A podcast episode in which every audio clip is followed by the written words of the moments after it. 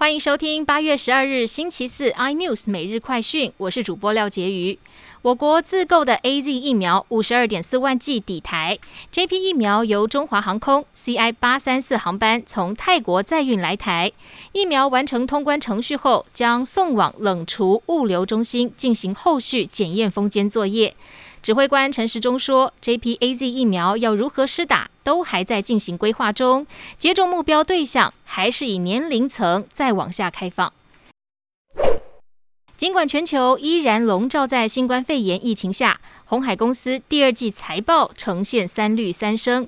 今年上半年营收仍大幅成长百分之三十一，净利新台币五百七十九亿元，亦缔造了史上同期新高，符合董事长刘阳伟在第一季法说会所提到的，今年将以追求获利最大化为目标。南韩天团 BigBang 前成员胜利被指控涉嫌安排性交易、挪用公款、特殊暴力教唆罪等九项罪名，但他只承认违反外汇交易法。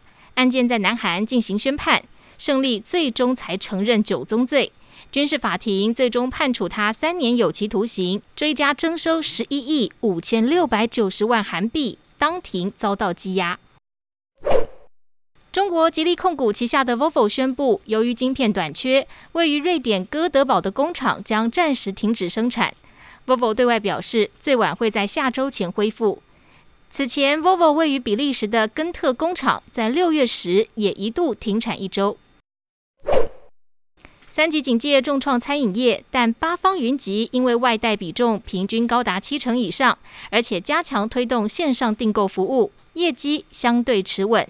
预计最快在九月上旬挂牌上市。今年截至七月止，八方云集营收为三十三点五二亿元，较去年同期成长百分之十六点二八。更多新闻内容，请锁定 iNews 财经最正晚报，或上 YouTube 搜寻三立 iNews。感谢台湾最大 Podcast 公司声浪技术支持。您也可以在 Google、Apple、Spotify、KKBox 收听到最新的 iNews 每日快讯。